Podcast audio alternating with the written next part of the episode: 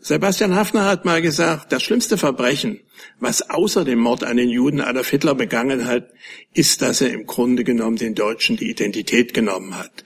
Das ist inzwischen da Hafner ja auch äh, diesen Satz, der steht als fast letzter Satz in seinen Betrachtungen zu Hitler, äh, da das nun schon eine Zeit her ist, ähm, äh, kann man das heute wieder anders sehen. Aber es ist schon richtig. Adolf Hitler hat große Verbrechen auch gegen das deutsche Volk begangen. Und äh, da ist das Wort Scham mir zu persönlich. Sehen, liebe Kollegen, erneut herzlich willkommen in der Bundespressekonferenz. In unserer Serie Auswirkungen der Landtagswahlen auf die Bundespolitik haben wir jetzt die AfD zu Gast. Liebe Hörer, hier sind Thilo und Tyler. Jung und Naiv gibt es ja nur durch eure Unterstützung. Hier gibt's keine Werbung, höchstens für uns selbst. Aber wie ihr uns unterstützen könnt oder sogar Produzenten werdet, erfahrt ihr in der Podcast-Beschreibung. Zum Beispiel per PayPal oder Überweisung. Und jetzt geht's weiter. Unsere Gäste sind der Bundesvorsitzende der AfD Jörg Meuthen. Frauke Petri ist kurzfristig verhindert. Dann haben wir den Spitzenkandidaten der AfD in Schleswig-Holstein, Jörg Nobis, hier zu Gast und die Spitzenkandidaten Alice Weidel und Alexander Gauland. Und Herr Nobis, Sie beginnen. Ja, einen schönen guten Morgen wünsche ich Ihnen. Schleswig-Holstein ist nicht nur das Land zwischen den Meeren und das schönste Bundesland, was wir haben, sondern es ist auch politisch äh, manchmal schwieriges Terrain, aber immer interessant gewesen, auch in der Vergangenheit. Und äh, Sie wissen, bis gestern hatten wir einen hartnäckigen Küstennebel, aber den haben wir gestern gelichtet. Und äh, Stichwort Schulzzug sind auch ein Begriff. Die Chefstrategen, glaube ich, der SPD aus dem Willy Brandt-Haus, die haben nicht bedacht, dass äh, Kiel einen Kopfbahnhof hat. Da kann man nicht so einfach durchfahren. Da müssen alle Züge anhalten. Von daher, der Schulzzug, der steht jetzt in Kiel auf dem Abstellgleis, der kann abgeholt werden. Ähm, wir haben es geschafft. Wir sind zufrieden. Wir haben das zwölfte Landesparlament in Folge erobert und sind mit fast sechs Prozent ins Kieler Landeshaus eingezogen. Wir hatten einen sehr, sehr harten und aus meiner Sicht sehr unfairen Wahlkampf. Aus meiner Sicht äh, völlig unabhängig von dem Ergebnis und dem Ausgang, muss ich Ihnen sagen, bin ich sehr erschrocken über den Zustand unserer Demokratie. Der Umgang mit der AfD erinnert mich eher an den Umgang mit Oppositionsparteien in anderen Ländern. Und äh, auch Herr Stegner von der SPD hat da einiges zu beigetragen, indem er dazu aufgerufen hat, öffentlich das Personal der AfD zu attackieren. Und das ist das, was wir tagtäglich erleben und was wir auch in Schleswig-Holstein erlebt haben.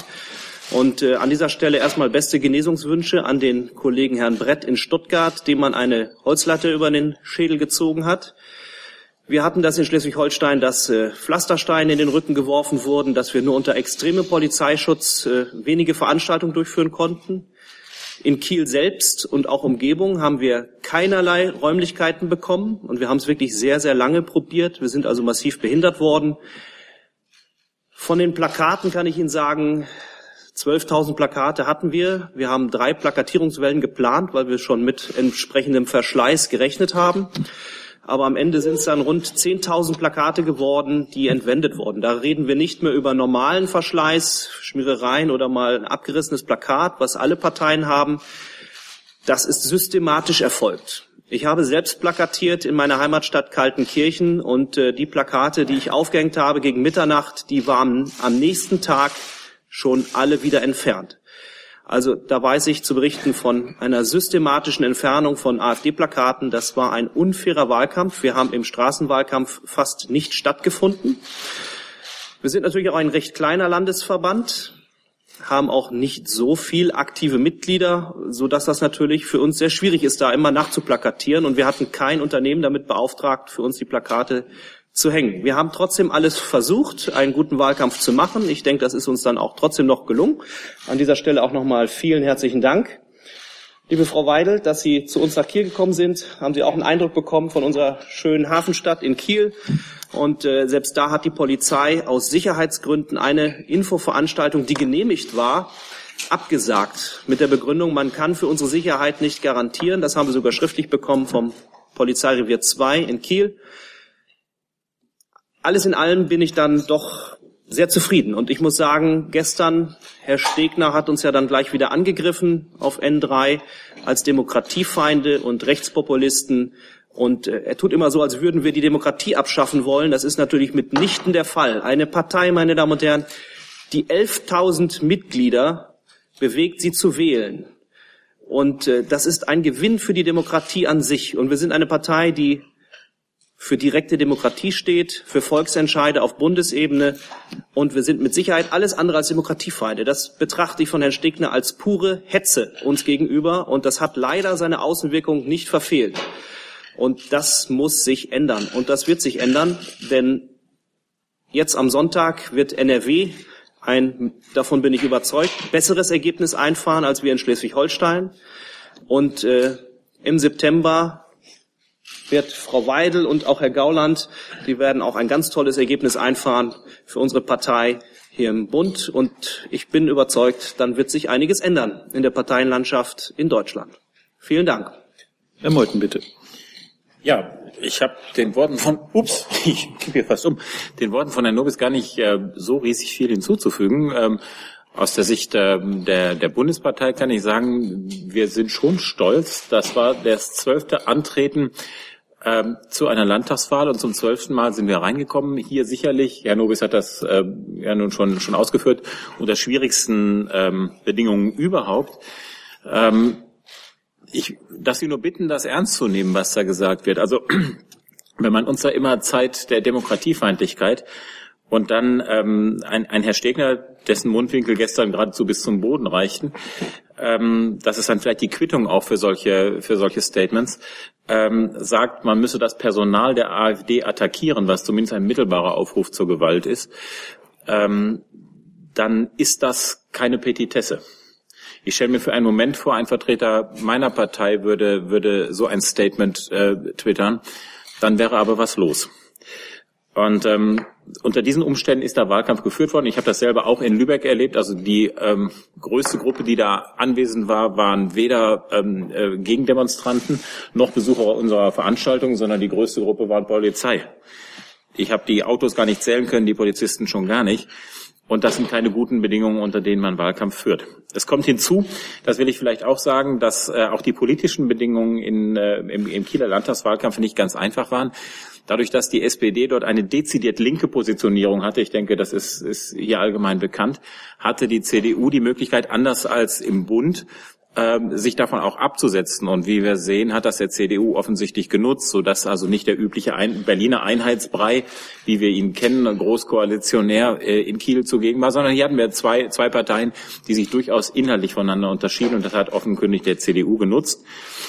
Hinzu kommt, dass eine Partei wie die, wie die FDP noch genau zwei Personen hat, die, die überregional bekannt sind.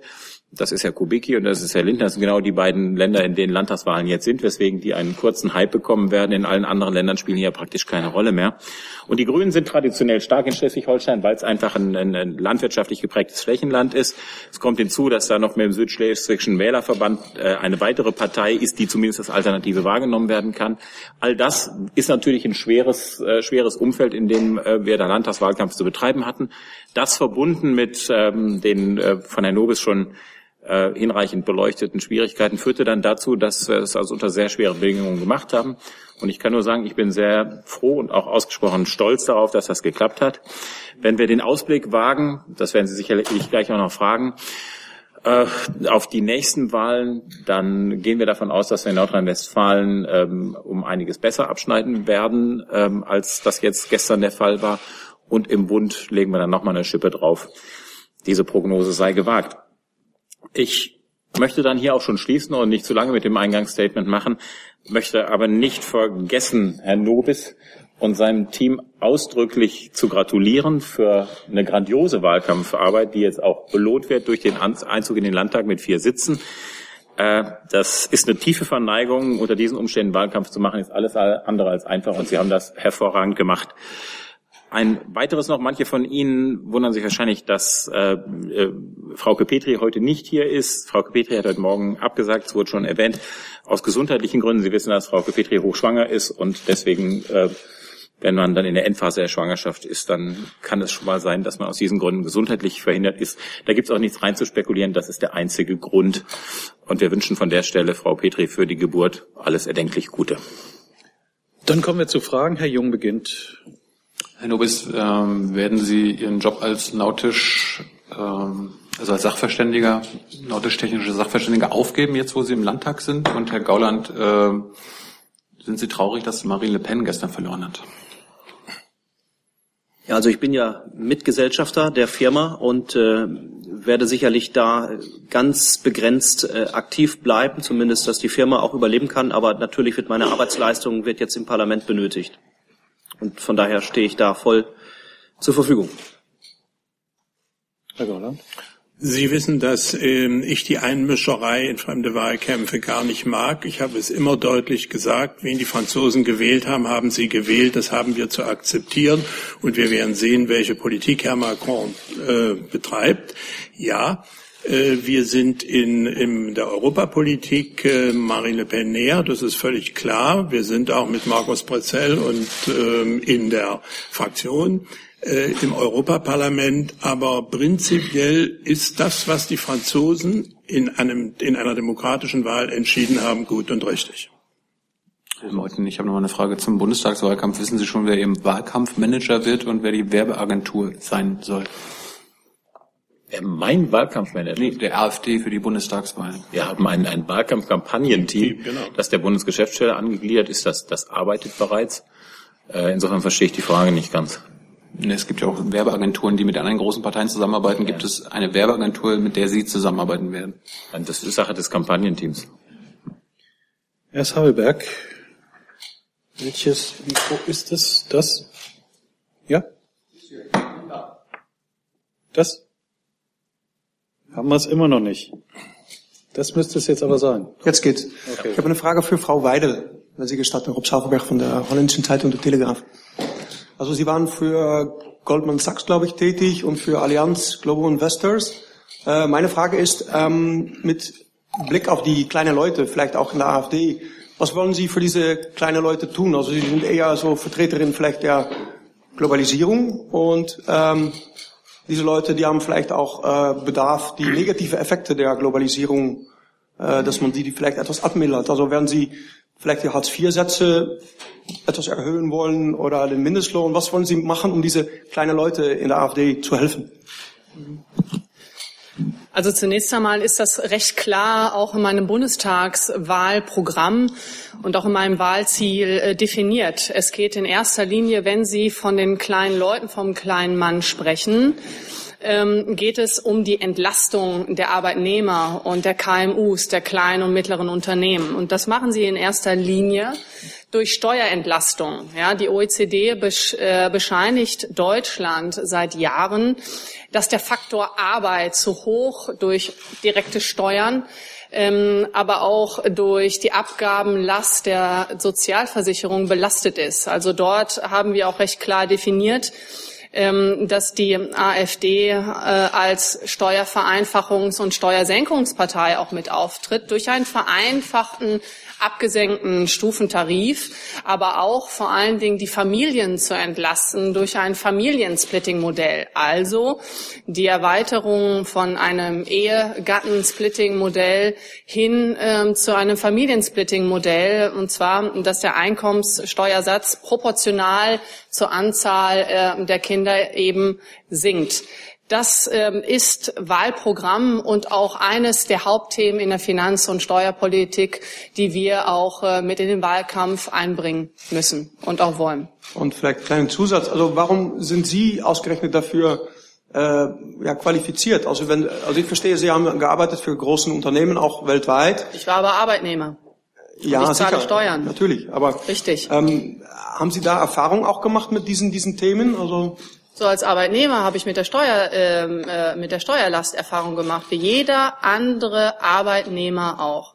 Das habe ich Ihnen gerade gesagt. Wir müssen den Faktor Arbeit entlasten und vor allen Dingen auch, gut, dass Sie mich daran erinnern, die Entlastung von kleineren und mittleren äh, Unternehmen. Das ist enorm wichtig.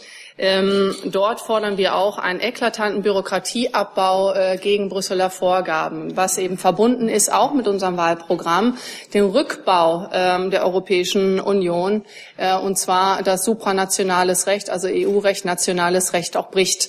Wir fordern in diesem Zusammenhang ganz klar, ähm, dass die Nationalstaaten wieder ein Vetorecht gegen Brüsseler Vorgaben eben auch haben und dementsprechend auch äh, Bürokratieabbau direkt auch umsetzen können. Herr Kirschner. Danke. Äh, Frage an äh, Herrn Gauland. Herr Gauland, Sie haben ja immer die, das Wählerpotenzial der AfD deutlich zweistellig benannt. Äh, jetzt äh, sind die Landtagswahlen, die letzten, immer einstellig und zum ersten Mal gestern ein Wahlergebnis unter sechs Prozent. Das mag ja für die Bundestagswahl, die näher rückt, nicht motivierend sein. Meine Frage, äh, was werden Sie denn jetzt tun, um äh, da wieder in die Offensive zu kommen? Denn in letzter Zeit äh, ging es ja nicht nur, was die Umfragen angeht, sondern eben auch, und darauf kommt es ja an, auf die Wahlergebnisse nach unten. Also ich glaube, wir haben schon eine Menge getan. Ähm, es ist völlig klar, dass ähm, wenn sich in einer Partei äh, Menschen streiten, dass die Wähler nicht besonders attraktiv finden. Ähm, diese Zeit ist zu Ende. Wir haben auf dem Parteitag in Köln nicht nur ein Wahlprogramm beschlossen, sondern uns äh, sind uns auch äh, sehr einig, sind ein, sehr einig aufgetreten und das werden wir jetzt auch durchhalten. Aber nochmal, ich glaube, in beiden Fällen, sowohl im Saarland wie äh, in Schleswig-Holstein, hat es Sondereinflüsse gegeben. Ähm, vielleicht stellen Sie mir die Frage noch mal am nächsten Montag. Da ist äh, eine andere Situation. Herr Jessen. Frage an Herrn Meuthen. Ähm, Herr Gauland hat eben gesagt, die AfD oder der AfD würde der Front National doch näher stehen als Macron. Wie passt das zu der Aussage, die Sie, Herr Meuthen, äh, in diesem Raum gemacht haben, wo Sie sagten, mit der AfD äh, oder die AfD hätte mit der, mit dem Front National als sozialistische Partei, die der sei, überhaupt nichts gemeinsam. Also entweder näher oder überhaupt nichts gemeinsam. Und so gesehen sind Sie dann doch froh darüber, dass die Vorsitzende der sozialistischen Partei in Frankreich gestern nicht gewonnen hat. Und ähnliche Frage an Herrn Nobis. Sie haben sich ja auch ebenfalls persönlich von Frau Le Pen distanziert gehabt. Also wissen Sie, es ist eine, eine Frage, wo ist die Distanz größer? Ähm, und tatsächlich ist es so, ähm, dass daraus habe ich auch nie einen Hehl gemacht, ähm, die Wahl Le Pens auch äh, aus, aus äh, unserer Sicht suboptimal gewesen wäre, deswegen, weil wir namentlich mit dem Wirtschaftsprogramm des Fonds National nicht glücklich sind. Wenn ich mir indessen anschaue, ähm, für was ähm, ähm, Monsieur Macron steht, dann ist das Schuldenvergemeinschaftung, dann ist das äh, more of the same von dem, von dem, was wir bereits haben. Ähm, dann ist das ein gemeinsamer europäischer Haushalt, dann ist das ein gemeinsames europäisches Finanzministerium. Kurzum, es ist ein Fortsetzen des für uns als grundfalsch angesehenen Weges einer kompletten Vergemeinschaftung hin zu Vereinigten Staaten von Europa. Das ist nur das Letzte, was wir wollen. Und insofern wäre es dann eine Frage gewesen nach dem, nach dem geringeren Übel. Die habe ich ähm, der Frankfurter Allgemeinen auch schon am Freitag beantwortet. Ich hätte unter diesen gegebenen Umständen mit starkem Bauch Grimm Le Pen gewählt, um das deutlich zu sagen. Und zwar nicht aus einer äh, großen Sympathie für das Programm des, äh, des Front National, sondern weil das, wofür Herr Macron in seinen inhaltlichen Aussagen steht, ähm, ähm, ich noch weniger Sympathie habe, also die Distanz noch deutlich größer ist. Dessen ungeachtet pflichte ich aber Alexander Gauland völlig, äh, völlig bei. Das ist eine Sache der Franzosen, wen sie wählen. Und egal welches Wahlergebnis wir haben, wir haben das zu respektieren und wir haben äh, als, als Deutsche für Deutschland Politik zu machen. Das heißt, wir müssen unsere Interessen wahren und wir sind klug beraten, äh, mit dem neuen französischen Präsidenten zu kooperieren. Wer auch immer Deutschland regiert, äh, muss das in angemessener Weise tun. Das ist wichtig. Herr Nowitz? Ja, viel gibt es den Worten gar nicht hinzuzufügen. Ähm, ich kann noch sagen, dass ich gestern getippt hatte, 65 Prozent Macron gestern Morgen, das war eine Punktlandung. Ähm, zu Frau Le Pen, also äh, ich glaube, über vier Millionen Wähler in Frankreich haben überhaupt nicht gewählt, weil sie gesagt haben, wir wollen uns gar nicht entscheiden. Wir sind weder für den einen Kandidaten noch für den anderen. Und äh, ich will nicht sagen, wenn ich Franzose wäre, vielleicht wäre ich der Wahl auch ferngeblieben. Aber ähm, Ich denke, ich bin nicht, wir sind EU-kritisch. Ich möchte aber auch nicht die EU verlassen. Und ich möchte eigentlich auch nicht, dass Frankreich die EU verlässt. Äh, von daher hätte ich die Wahl von Le Pen auch für die falsche gehalten, aus meiner Sicht. Ich habe immer noch Hoffnung, äh, dass man die EU von innen heraus äh, reformieren kann. Ob uns das gelingt, das werden wir sehen. Aber der Reformbedarf ist auf jeden Fall da. Den, glaube ich, sieht hoffentlich jeder mittlerweile. Also nur damit ich es richtig verstehe, ähm, Herr Meuthen, Sie hätten mit Bauchgrimm die Vorsitzende einer sozialistischen Partei gewählt, mit der Sie gar nichts gemeinsam haben. Herr Nobis, Sie hätten die Wahl Le Pens für falsch gehalten. Frau Weidel, äh, wo stehen Sie denn da in diesem deutlichen Widerspruch? Haben Sie eine eigene Position oder gehören Sie zu einer von den beiden? Sollen wir von hinten anfangen oder? Gut, also meine, also meine Position ist eigentlich auch recht klar, ähm, was das anbelangt. Also Erstmal ist die Wahl ähm, zwischen Macron und Le Pen, das muss ich auch ganz klar sagen, die Wahl zwischen einem geringeren Übel gewesen, was die Wirtschafts- und die Innenpolitik anbelangt. Wenn Sie sich mal die Fernsehdebatte zwischen den beiden äh, angeschaut haben, ich habe es getan, da war doch meine eindeutige Feststellung, dass Frau Le Pen äh, den Macron, äh, was Innenpolitik und Wirtschaftspolitik anbelangt hat und Arbeitnehmerrechte, den Macron links überholt hat. Ja, das war ganz deutlich. Also der Front National hat eine ganz klare ähm, ultrasozialistische Handschrift. Ähm, das ist das eine gewesen.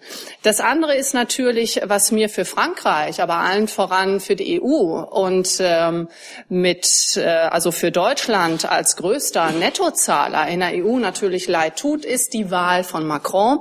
Und zwar Macron steht ganz klar für immer mehr Umverteilung.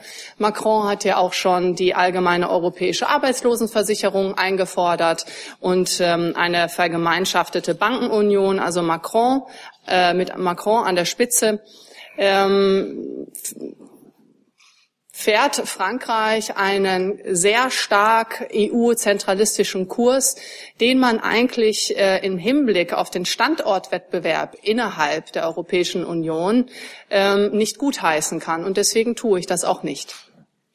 Wenn ich vielleicht gerade noch ergänzen darf, weil Sie insinuieren so ein bisschen, als sei da ein Konflikt zwischen Herrn Nobis und mir. Ähm, ich finde, Herr Nobis hat das, hat das exemplarisch auf den Punkt gebracht. Was uns insbesondere interessiert, ist ja nicht französische Innenpolitik, das ist rein eine rein französische Angelegenheit, sondern es ist die Europapolitik der Franzosen. Und hier sind wir genau zwischen allen Stühlen, wenn wir uns die beiden Kandidaten anschauen. Herr Macron steht für immer mehr Zentralismus und Vereinigte Staaten von Europa. Das wollen wir nicht. Frau Le Pen steht mit dem Front National sehr stark für ein äh, Verlassen der Europäischen Union. Dafür stehen wir auch nicht. Herr Nobis hat das gerade äh, so exemplarisch richtig gesagt. Wir wollen die EU reformieren zu einer anderen Union. Beide Parteien und Kandidaten, respektive Kandidaten, weil Herr Macron keine Partei hat, stehen genau für das, was wir vertreten, nicht. Deswegen kann man es in gewisser Hinsicht dann auch als eine Art Äquidistanz mit Nuancierungen verstehen. Aber das ist unser Problem mit beiden, dass beide nicht für das stehen, was wir von äh, der Europäischen Union wollen. Herr Pichler. Ähm, vielleicht Bitte? darf ich da noch eins anfügen. Ist auch ein ganz wichtiger Punkt zu der Frage.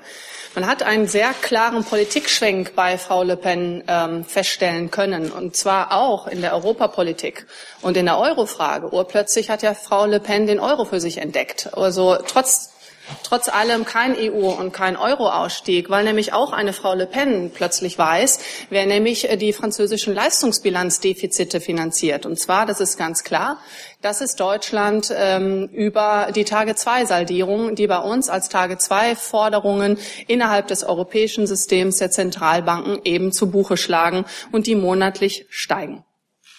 Auch das hat sie die Wahl gekostet. Ich würde auch nochmal auf die Ursachenanalyse kommen. Herr Gauland, Sie haben das mit dem Streit erklärt, dass die Stimmergebnisse jetzt vielleicht nicht so hoch ausgefallen sind wie zum Beispiel noch vor einem guten Jahr in Baden-Württemberg 15 Prozent, in Sachsen-Anhalt. Ein bisschen lauter, wenn ich das verstehe. Ich wollte nochmal zu den Ursachen kommen für das Wahlergebnis. In Baden-Württemberg hat die AfD 15 Prozent geholt, in äh, Sachsen-Anhalt 25 Prozent. Äh, taugt denn das Motiv oder taugt denn die Erklärung, dass das nur auf den Streit zurückgeführt werden kann in der Führung? Den gibt es ja eigentlich schon viel länger. Äh, in, den, in, in letzter Zeit und müssten Sie nicht vielleicht auch thematisch etwas ändern, um Ihr Wahlergebnis zu verbessern? Fängt Herr Gauland an. Also das Problem sehe ich nicht. Ähm, Nochmal, ähm, ja, wir hatten in einigen Ländern noch höhere Ergebnisse, da haben Sie völlig recht. Äh, das hängt an vielen Umständen der Politik, das ist völlig klar. Ich kann auch argumentieren, da die Menschen heute übers Mittelmeer kommen und äh, sind die Bilder aus dem Fernsehen verschwunden. Und das ist für manche Menschen eine Entscheidung zu sagen, hm, wir brauchen offensichtlich äh, nicht so viel AfD. Leider ist das so. Ähm, ich glaube nur nicht, dass äh, die Menschen ähm, recht haben, denn umgedreht erlebe ich jetzt in Wahlkundgebungen überall, dass die Probleme jetzt angekommen sind, dass mir Menschen sagen, äh, ich mag früh gar nicht mehr die U-Bahn steigen, da gibt's nur noch Menschen mit Kopftüchern, dass plötzlich die Islamfrage tatsächlich in den Schulen eine Rolle spielt, dass sie im Unterricht angekommen ist. Das ist aber, das will ich Ihnen gern zugeben, nicht so sichtbar in den Fernsehnachrichten. Ähm, ich fürchte, wir werden im Sommer wieder Fernsehnachrichten ähm, über das Mittelmeer bekommen, denn dass es äh, weiter ähm, eine Zahl, die ich jetzt nicht benennen will, von Flüchtlingen gibt, die versuchen, über Libyen und ins, über das Mittelmeer nach Europa zu kommen, ist klar, das Thema wird uns nicht verlassen. Und deswegen habe ich gar keine Sorge, dass uns diese Themen verlassen. Wir wissen auch heute nicht, was im Sommer wirklich eine Rolle spielt. Äh, wenn Italien plötzlich Probleme hat mit seinen Banken, sieht das wieder ganz anders aus. Und ich will mir auch nicht vorstellen, äh, wenn es irgend noch terroristische Anschläge irgendwo in Europa gibt. Das, ähm, ja, das ist immer so bei Wahlen. Letztlich werden Wahlen von den letzten vier Wochen vorher bestimmt, weil dann die Menschen sich überlegen, äh, was bedrückt mich denn jetzt am meisten? Und äh, wie das im Juli oder August aussieht, das können wir heute nicht wissen. Und im Moment, will ich gern zugeben, ähm, bedrückt die Menschen anderes, in typisch das in Schleswig-Holstein lokale Themen, also regionale Themen, Straßenbau, äh, Infrastruktur, äh, Schule eine Rolle gespielt haben. Das kann sich jederzeit ändern. Und äh, das hat jetzt keinen Zweck, irgendwelche Voraussagen zu treffen. Wir sind sehr ähm, breit aufgestellt. Äh, unser Wahlprogramm enthält ja nun nicht nur ähm, Ablehnung der Euro-Rettung und ähm, Ablehnung der Flüchtlingspolitik, sondern enthält eine Menge Themen, ähm, die Sie aufrufen können. Aber ich weiß auch, dass Menschen Programme nicht lesen, sondern auf äh, bestimmte Punkte setzen. Und da sind wir die Partei, die gegen die Etablierten ist. Wir sind die populistische Partei, da bin ich auch stolz darauf. Und wir sind die Oppositionspartei. Das heißt, wenn die anderen etwas vertreten, sind wir meistens zu Recht dagegen. Und das müssen wir ganz deutlich ins Bewusstsein der wählenden Bevölkerung bringen, dass wir dagegen sind. Louis? Also, ja, ich möchte das noch ergänzen für Schleswig-Holstein, weil Sie ja fragten, warum das Ergebnis jetzt äh, nur knapp sechs Prozent sind. Das liegt natürlich äh, in der Spezifik von Schleswig-Holstein begründet. Wir hatten die Küstenkoalition aus äh, SPD, Grünen, SSW und äh, es war eine Wechselstimmung im Land, die war ganz deutlich. Äh, die Küstenkoalition hat uns gerade bildungsmäßig vor die Wand gefahren. In vielen Bereichen hatte Schleswig-Holstein die äh, rote Laterne, Platz 16 im Bildungsmonitor 2016. Ähm, und wenn sie dann Regierungswechsel wollten, dann mussten sie ja im Prinzip äh, CDU oder FDP wählen denn äh, jede Stimme für die AfD war eine ganz klare Stimme für eine Oppositionspartei und da alle Parteien eine Zusammenarbeit mit uns schon von vornherein kategorisch ausgeschlossen hatten, mussten sie, wenn sie also äh, strategisch wählen wollten, um einen Regierungswechsel herbeizuführen, mussten sie entweder CDU wählen und wenn sie das nicht wollten, aufgrund, dann ist man eben zur FDP gegangen. Und da konnten wir nicht zu punkten. All diese Punkte werden für die Bundestagswahl auch in Schleswig-Holstein nicht mehr gelten, sodass ich überzeugt davon bin, dass wir auch in Schleswig-Holstein im September deutlich stärker sein werden als nur sechs Prozent. Herr Jung? Ich wollte mal zu dem ähm, Familienbild der AfD kommen. Die AfD kämpft ja für ein sogenanntes traditionelles Familienbild aus Mutter, Vater, Kind. Frau Weidel, könnten Sie uns einfach mal erklären, wie das, Sie sind ja, Sie leben nicht in so einem traditionellen Familienbild. Wie ist das mit Ihnen selbst als Spitzenkandidatin vereinbar? Also ähm, zunächst einmal ist das auch Programm der CDU. Ja, ich weiß nicht, ob Sie auch einen CDU-Politiker danach fragen, beispielsweise Herrn Spahn. Ich glaube dann schon. Ja, ähm, da unterscheiden wir uns überhaupt nicht. Und ähm, es ist auch expliziert, dass wir den gesetzlichen Status quo eben beibehalten wollen. Und da ist eigentlich ähm, die eingetragene Lebenspartnerschaft fester Bestandteil. Und mehr gibt's dazu eigentlich überhaupt gar nicht zu sagen.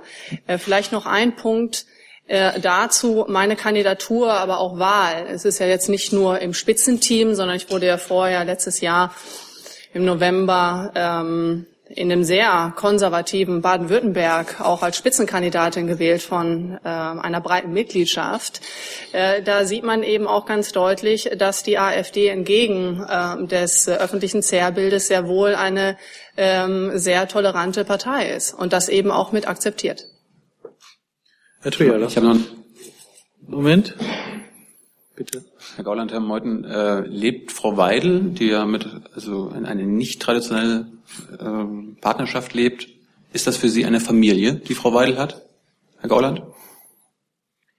Ich würde die, äh, das Wort Familie anders definieren, aber ich selber lebe zum Beispiel auch von meiner Ehefrau getrennt und in einer anderen Lebensbeziehung. Ähm, ich glaube, es ist äh, ziemlich sinnlos, seien Sie mir nicht böse, individuelle Fragen nach individuellen Lebensformen zu stellen. Frau Weidel hat das klar beantwortet und ich trete auch für die Ehe ein äh, und lebe trotzdem nicht so, wie wir das im Programm stehen haben. Ja, das ist so zwischen dem, was Sie privat machen und dem, was Sie für sich auch postulieren, gibt es ein Spannungsverhältnis. Und dieses Spannungsverhältnis muss man in der Partei aushalten. Und äh, das hält Frau Weidel aus und ich schon auf jeden Fall, weil das äh, ja vielen Menschen in diesem Lande so geht. Ich glaube, man sollte aus solchen individuellen Entscheidungen keine Schlüsse auf ein Parteiprogramm ziehen. Ja, Herr Gauland, äh, viele Beobachter sind der Ansicht, dass die ähm, AfD vor allen Dingen aktuell verlieren würde, weil ja ihre ganze Strategie im Endeffekt ja auf so einer Art Angstkampagne basiert. Ähm, was haben Sie denn eigentlich für eine Vision für Deutschland? Womit wollen Sie die Bürger begeistern? Und ähm, worin sehen Sie ja außerhalb dieser Themen, sage ich mal, die Kernkompetenzen der AfD im Gegensatz zu den üblichen Verdächtigen? Also die Kernkompetenzen der AfD sind das Bewahren dieses Deutschlands, wie wir es ererbt von unseren Vätern haben. Das heißt, ähm, wir stehen für eine deutsche Identität, wir stehen auch für eine deutsche Leitkultur, nur dass Herr de Maizière davon redet und es nicht umsetzt. Wir stehen für die deutschen Traditionen, wir stehen aber natürlich auch für ein weltoffenes Land, aber bitte keine Masseneinwanderung unkontrolliert, keine Verletzung des Rechtsstaates. Wir stehen für das Grundgesetz.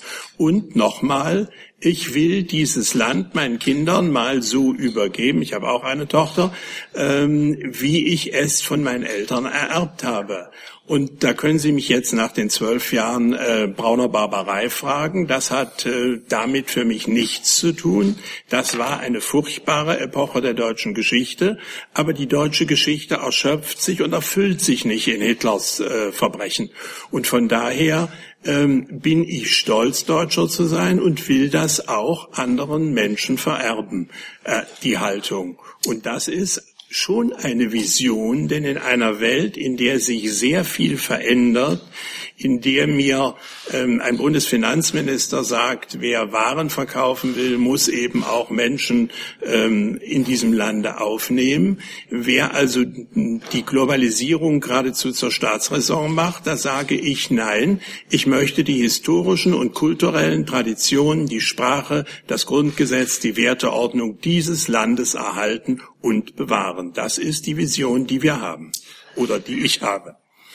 Ja, nochmal, also das klingt jetzt nach wie vor sozusagen ja nach, nach, einer, nach einer Verlustangst, die Sie da, an die Sie da appellieren.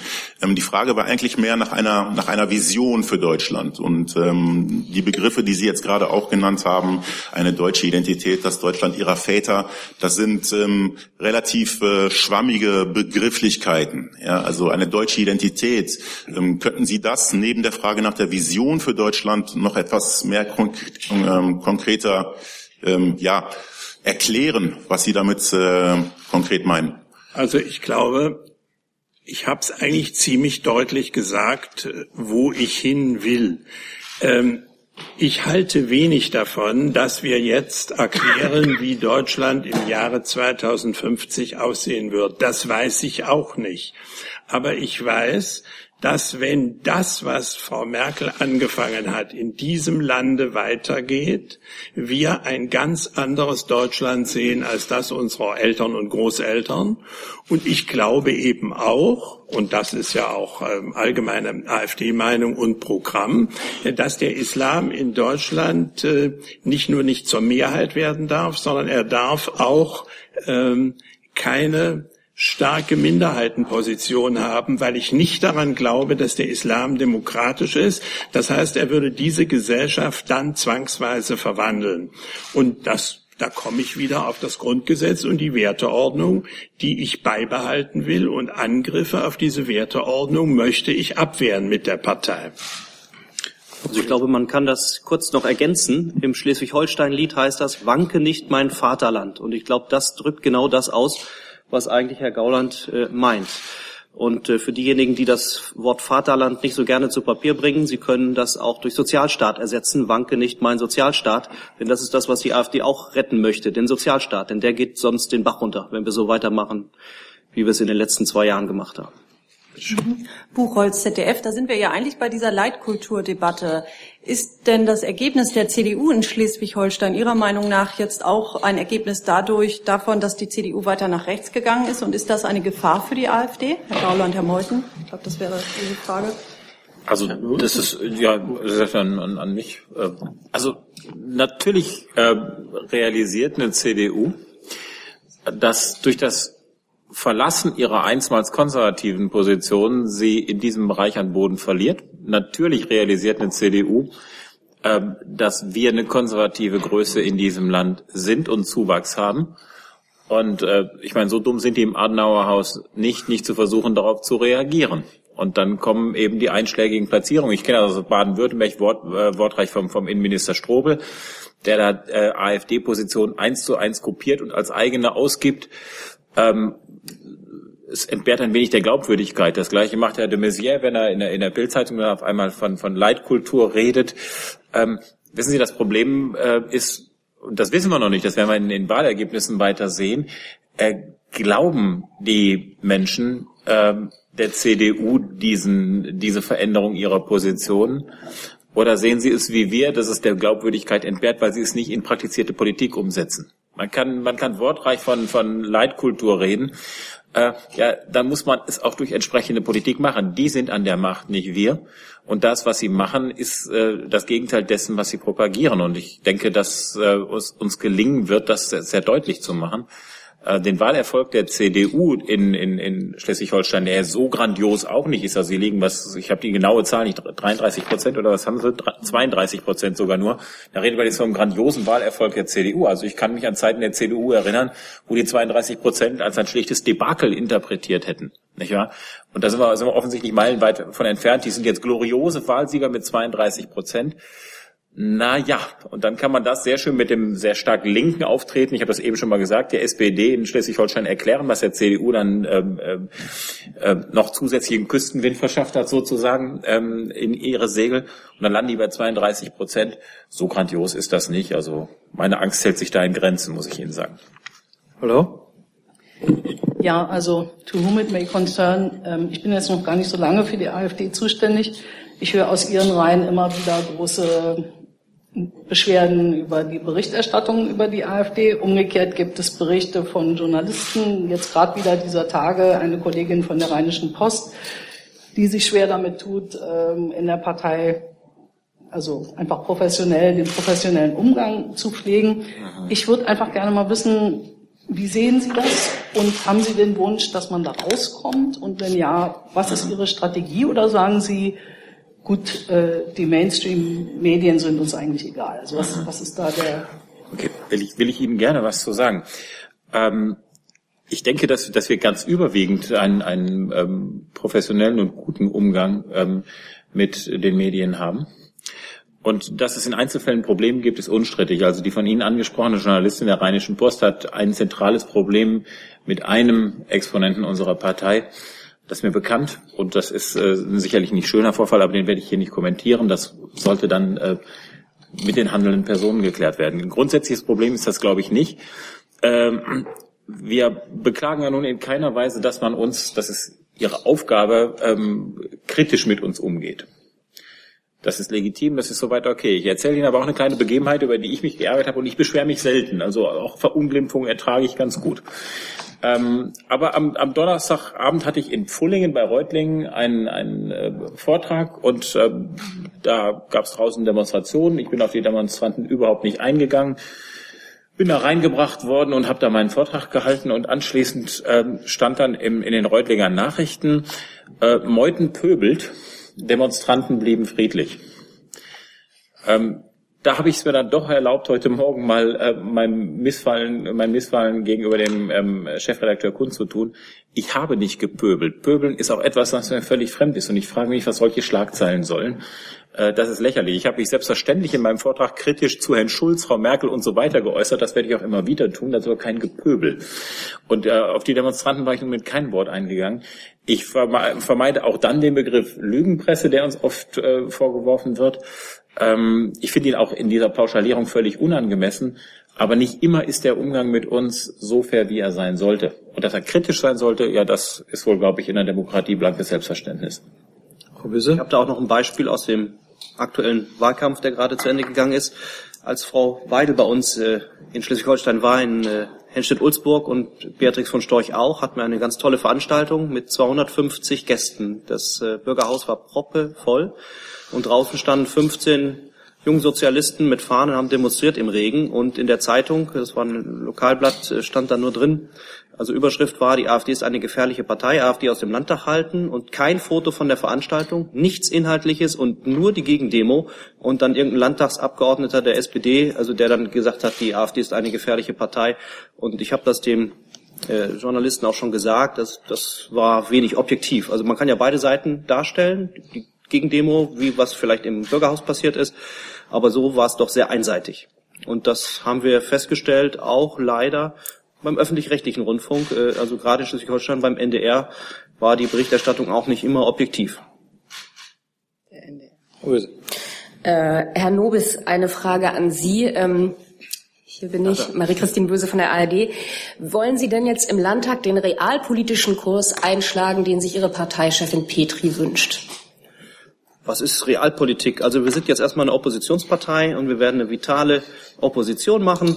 Ähm, was anderes bleibt uns gar nicht übrig. Das heißt, äh, wir werden mal sehen, was jetzt äh, für eine Regierungskoalition dabei herumkommt. Und Herr Günther wird ja vermutlich äh, neuer Ministerpräsident. Er hat ja auch viel versprochen im Wahlkampf und wir werden dann mal gucken, ob er seine Versprechen gerade zur inneren Sicherheit und was er da gesagt hat, ob er das einhalten wird.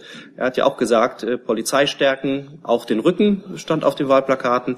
Und äh, wir hatten auch das Thema innere Sicherheit und wir werden gucken, was er umsetzt und werden immer wieder den Finger in die Wunde legen. Also wir machen Oppositionsarbeit.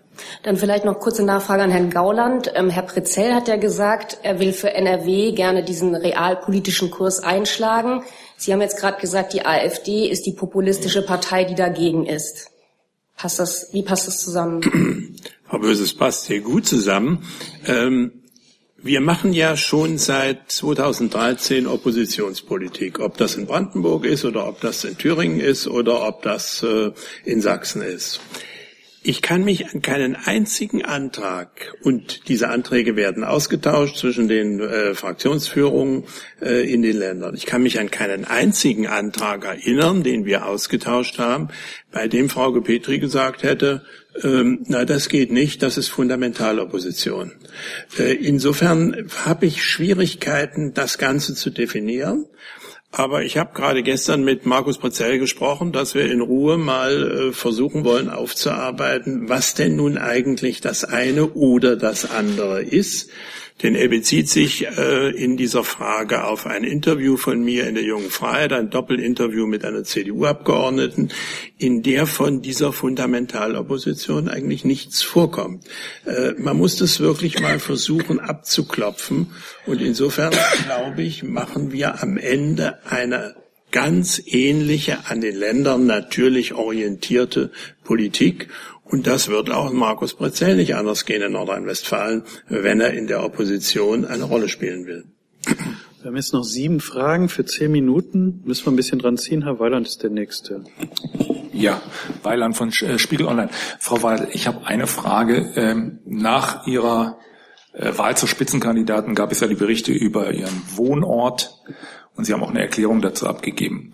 Könnten Sie uns denn heute sagen, wo Sie Ihre Steuern bezahlen? Ich wundere mich über Ihre Frage. Ähm, das kann ich Ihnen auch deshalb sagen. Und ich habe mich auch über die gesamte Berichterstattung gewundert. Weil es ist ganz klar und eindeutig steuerrechtlich definiert. Wenn Sie in Deutschland gemeldet sind, und das bin ich über Jahre, dann zahlen Sie auch hier Ihre Steuern. Punkt. Das ist ja eine Darstellung, die zumindest aus Ihrer ersten Presseerklärung, die wir ja alle bekommen haben, so nicht herauszulesen war. Weil ich auch irgendwo nur noch begrenzt einsehe, warum ich äh, den Job anderer Leute äh, machen soll, die durch zwei Mausklicks und Google ganz einfach herausfinden könnten, ja, dass es gar nicht anders rechtlich möglich ist. Herr Schneider. Ja, eine, eine Frage, weil ich es äh, von der Einschätzung noch nicht so richtig verstehe. Herr Meuthen, Herr Gauland. Ähm, Herr Meuthen, Sie haben eigentlich gesagt, wir haben gar keine Probleme. Es gab eine Sondersituation in Schleswig-Holstein und bei Herrn Gauland habe ich es schon so verstanden, dass Sie sagen, wir haben im Moment ein Problem, unser Potenzial, äh, das wir als AfD haben, bei Wahlen auszuschöpfen. Haben Sie ein solches Problem, Herr Meuthen, Herr Gauland, oder haben Sie es nicht? Und eine kleine Zusatzfrage, wenn es erlaubt ist, ähm, wie steht es um das Ausschlussverfahren gegen Herrn Höcke? Also äh, wenn Sie Herrn Gauland sorgfältig zugehört haben, ich habe das wie immer getan, hat Herr Gauland mit Recht darauf hingewiesen, dass es Streitigkeiten gab und dass wir mit dem Kölner Parteitag hier den, den Schulterschluss gemacht haben. Äh, wir haben am Kölner Parteitag das erreicht, was wir erreichen wollten. Wir haben ein ausgearbeitetes Wahlprogramm, das von der ganz breiten Mehrheit der Partei getragen äh, wurde, wurde und, und wird, mit dem wir in den Bundestagswahlkampf gehen. Wir haben ein ähm, Spitzenkandidatenteam mit großer Mehrheit gewählt. Ähm, und so stehen wir da äh, ohne großen Streit. Herr Gauland hat mit Recht darauf hingewiesen, dass wir vorher eine Situation hatten, in der wir von vielen als äh, durchaus äh, in Streit befindlich wahrgenommen wurden. Das war auch so. Ich habe immer gesagt, das darf sein. Ich finde das auch gar nicht so katastrophal. Das ist mir zehnmal lieber als die Friedhofsruhe in der CDU, wo man sich gar nicht streitet und sich alles um äh, Frau Merkel schart. Ähm, ich bin der festen Überzeugung, dass uns das im, im Landtagswahlkampf in, in, in, Kiel nicht geschadet hat. Aber das ist eine Geschichte, die wir empirisch so nicht, nicht äh, sauber werden nachweisen können. Das könnte man erforschen. Ich halte das aber im Grunde genommen für nicht notwendig. Was das Parteiausschussverfahren anbelangt, ist es beim Schiedsgericht anhängig, das wissen Sie. Und äh, solange das beim Schiedsgericht ist, werden wir das nicht weiter kommentieren. Herr Golland, Sie werden auch angesprochen. Herr Gauland, Sie sehen, äh, sehen, sehen Sie im Moment Probleme, das Potenzial der AfD auszuschöpfen oder nicht?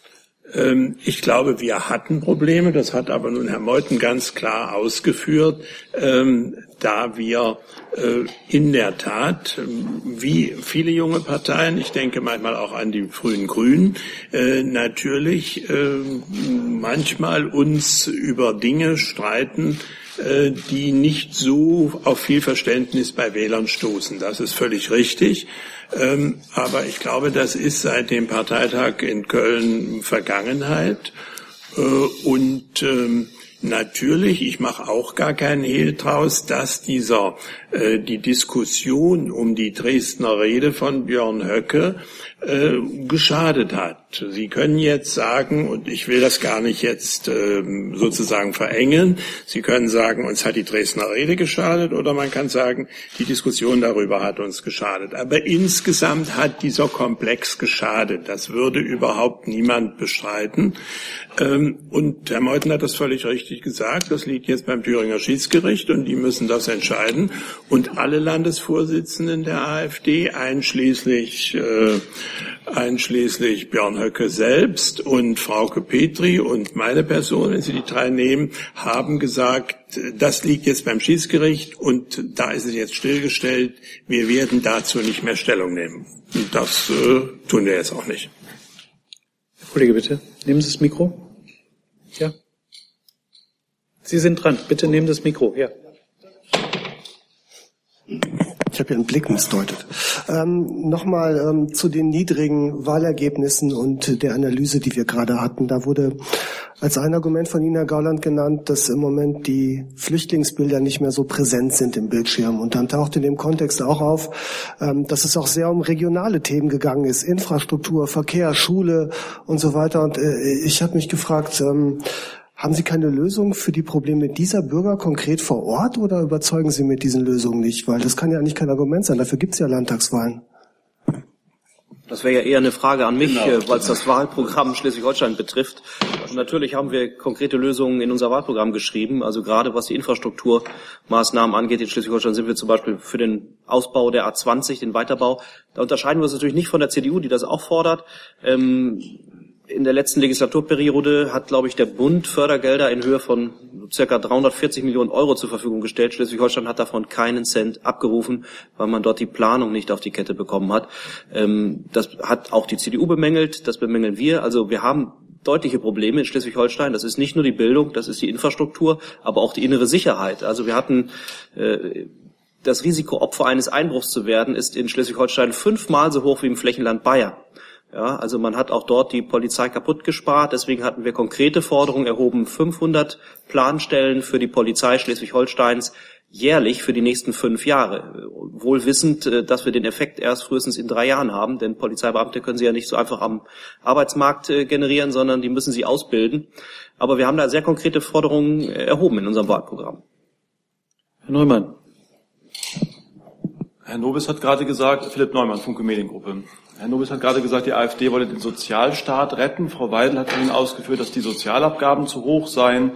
Und ich glaube, wenn ich das richtig verstanden habe, im FAZ-Interview am Samstag haben Sie gesagt, im Sozialetat im Bundeshaushalt solle man kürzen, um Mehrwertsteuersenkungen zu finanzieren. Ist das ein Widerspruch zwischen Ihnen beiden? Können das, vielleicht können Sie das ein bisschen ausführen, Frau Weidel, wo Sie da kürzen wollen und wie Sie die Sozialabgaben senken wollen? Na klar. Also erst einmal ist es, ähm, ist es eine Frage der Definition. Ne? Ähm, wenn wir von einem Sozialstaat sprechen, dann müssen wir auch im nächsten Zug äh, von der Tragfähigkeit eines Sozialversicherungsprinzips ähm, auch sprechen. Und ähm, das sozialversicherungstechnische Äquivalenzprinzip sieht ganz klar vor, dass sie äh, für Risiken äh, abgesichert sind, beispielsweise Krankheit, Alter, Arbeitslosigkeit, gegen Prämienzahlung. Was heißt das im Umkehrschluss? Ähm, sie können Leistungen aus dem Sozialsystem nur beziehen, wenn Sie auch vorher eingezahlt haben. Und ähm, das ist eine ziemlich einfache Rechnung, ähm, die eigentlich auch jeder versteht versteht oder verstehen müsste. Und zwar, äh, wenn die Empfänger, die nicht äh, eingezahlt haben, wenn ähm, diese Population immer größer wird, dann gerät jedes Sozialsystem in eine Schieflage. Und darum gibt es dort auch einen einfachen Spruch. Ähm, und zwar, sie ähm, können offene Grenzen haben oder sie können auf der anderen Seite einen tragfähigen Sozialstaat haben. Beides zusammen können sie niemals haben. Und das sehen wir jetzt eben auch, ähm, wenn wir zurückgehen in das Jahr 2015, 2016. Da wurde ja bereits, einfach nur um ein Beispiel zu nennen, ähm, wurde ähm, die Liquiditätsreserve der gesetzlichen Krankenversicherung bereits angegriffen von über einer Milliarde. So, und ähm, darum ähm, kann ich meinen Kollegen eigentlich nur zustimmen. Das ist genau so gemeint. Wir machen uns Sorgen als AfD über die Tragfähigkeit der Sozialversicherungssysteme, weil das sozialversicherungstechnische Äquivalenzprinzip durch den Zustrom hunderttausendfach eben auch überlastet und überstrapaziert wird und dazu führen wird, ähm, dass ähm, der Sozialstaat auch nicht mehr finanzierbar ist, wenn wir nicht gegensteuern. Herr Schelt? Bitte. Ja. Wir haben äh, nochmal ganz kurz zurück zur Frankreich-Wahl. Wir haben heute äh, viel Distanzierung auch gehört von äh, Frau Le Pen und äh, die Versicherung, dass Frankreich eben Frankreich ist und ihre unabhängige Wahl trifft. Andererseits hatten wir Anfang des Jahres ja in Koblenz einen gemeinsamen Wahlkampfauftakt und einen äh, Schulterschluss äh, einer Bundesvorsitzenden der AfD mit äh, Frau Le Pen, wo sehr viele Gemeinsamkeiten herausgestellt wurden. Erstens, war das ein Fehler? Wie passt das zusammen? Und können Sie ausschließen, dass in diesem Bundestagswahljahr gemeinsame Termine mit Frau Le Pen in Deutschland stattfinden? Nein, das war kein Fehler, denn es war eine Veranstaltung äh, der Fraktion im Europaparlament, in dem Markus Prezell mit dem Front National zusammengearbeitet. Und wir haben immer gesagt, und dabei bleibe ich auch, dass wir außenpolitisch ähnliche Ziele haben, dass wir europapolitisch ähnliche Ziele haben. Ähm, dass äh, Frau Le Pen weitergeht. Herr Meuthen hat zu Recht gesagt, sie will austreten, wir wollen zurück zum gemeinsamen Markt, aber dass uns außenpolitisch von den französischen Parteien Frau Le Pen verhältnismäßig nahe ist, sonst wäre ja Herr Brezell auch nicht in der Fraktion. Aber die Wahl in Frankreich hat ja eben auch eine große und viel größere innenpolitische Seite. Und da sage ich nochmal, geht uns das nichts an, was die Franzosen entschieden haben. Und sie haben so entschieden, wie sie entschieden haben. Und jetzt müssen wir sehen, was Herr Macron für eine Politik formuliert. Und dann können wir auch Kritik üben oder zustimmen, wie auch immer. Ähm, Nochmal, ich wehre mich nur dagegen, dass wir uns ununterbrochen in irgendwelche Wahlkämpfe einmischen. Das galt ja schon bei Herrn Trump. Da wussten wir alle vorher, dass das völlig falsch ist, dass der gewählt wird. Ging uns auch nichts an, waren die Amerikaner. Das gilt auch für Herrn Putin und das gilt auch für Polen. Das gilt für alle Staaten, die Wahlkämpfe haben. Das geht eine Partei in einem anderen Land erstmal nichts an, es sei denn, es ist ein außenpolitisches Thema. Und dabei bleibe ich. Deswegen war das auch kein Fehler, denn es war eine Veranstaltung dieser Fraktion im Europaparlament, in der die zusammenarbeiten. Wir müssen zur letzten Frage kommen. Liebe Hörer, hier sind Thilo und Tyler. Jung und naiv gibt es ja nur durch eure Unterstützung. Hier gibt's keine Werbung, höchstens für uns selbst. Aber wie ihr uns unterstützen könnt oder sogar Produzenten werdet, erfahrt ihr in der Podcast-Beschreibung. Zum Beispiel per PayPal oder Überweisung. Und jetzt geht's weiter. Herr Jung, Herr Jessen, kriegen Sie eine Verständigung hin, wer die stellt? Ich glaube, wir machen beide ein, äh, zusammen eine. Ähm, mich würde interessieren, ähm, weil Sie ja keinen Kanzlerkandidaten haben, es gibt ja nur Herrn Schulz und Frau Merkel als Auswahl. Wen sieht die AfD als kleineres Übel an? Also unter wem möchten Sie im Bundestag Opposition sein? Und, und äh, die zweite Frage geht an Herrn Gauland. Ähm, Herr Gauland, äh, Sie, sagen, Sie sagen, Sie sind stolz, äh, Deutscher zu sein, auch deswegen, weil die deutsche Geschichte sich ja nicht auf den Nationalsozialismus begrenzen lasse. Auf der anderen Seite kann man den nicht ausklammern. Vor diesem Hintergrund erlaubt Ihr Stolz aufs Deutschsein auch ein Gefühl von Scham auf diese Anteile des Deutschseins? So, dann mache ich den ersten Teil und Sie den zweiten. dann haben wir's. Ähm, also ich hatte ja eben gesagt, äh, im Hinblick auf, auf Frankreich, dass es da vielleicht nicht ganz äquidistant in der Wahrnehmung ist. Bleiben wir im Lande und betrachten Frau Merkel und Herrn Schulz, muss ich sagen, ähm, ist es äquidistant. ähm, wir können ähm, im Grunde genommen mit beiden Personen, die sich in den maßgeblichen Punkten der Politik auch nicht substanziell unterscheiden, äh, unseren Frieden nicht machen und sind in der misslichen Situation, keinen eigenen Kanzlerkandidaten respektive später Kanzler stellen zu können. Aber so ist Demokratie, gut Ding will Weile haben. Ähm, und ähm, fraglos wird sich, wird sich äh, die Wahl 2017 zwischen einer Kanzlerin Merkel und einem Kanzler Schulz äh, ähm, entscheiden. Äh, beides erschreckt uns gleichermaßen. Und in nicht geringem Maße. Herr Goller? ähm, eigentlich kann man die Frage nur schwer beantworten. Ähm, ich bin 1941 geboren und von daher habe ich keinen Anteil an der Entstehung des Hitlerismus in Deutschland und meine Eltern waren Nationalliberale und haben äh, auch nicht Adolf Hitler gewählt. Ich kann persönlich also für mich und meine Familie und meine Vorfahren keine Scham empfinden. Dass wir natürlich diese zwölf Jahre äh, mit Scham, Kollektivscham oder wie Sie das nennen wollen, immer betrachten werden, ist doch völlig klar. Und kein Mensch wird heute auf die Idee kommen zu sagen, dass es da irgendetwas Positives gab, was man weiß ich nicht, äh, anders ansehen sollte, als wir das zu Recht heute ansehen. Aber das hat doch nichts damit zu tun, dass ich als Deutscher auf Epochen stolz sein kann, wie die Staufer, die Otonen, wie de Bamberger Reiter, wie äh, Friedrich von Hohenstaufen. Da gibt es ja, oder auch die Bismarckische Reichseinigung, äh, ja, die Denkmäler, die damals geschaffen worden sind, ob Völkerschlachtdenkmal, Küffhäuserdenkmal äh, oder Niederwalddenkmal, ästhetisch kann man da auch nicht stolz sein, aber insgesamt hat es eine Menge Epochen in der deutschen Geschichte gegeben, auf die wir stolz sein können. Und Scham kann ich nur für etwas empfinden, was ich oder meine engeren Angehörigen wirklich verbrochen und falsch gemacht haben.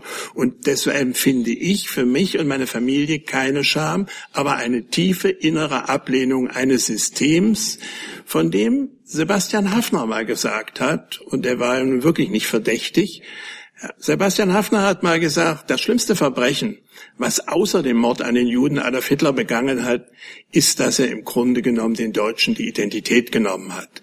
Das ist inzwischen da Hafner ja auch äh, diesen Satz, der steht als fast letzter Satz in seinen Betrachtungen zu Hitler.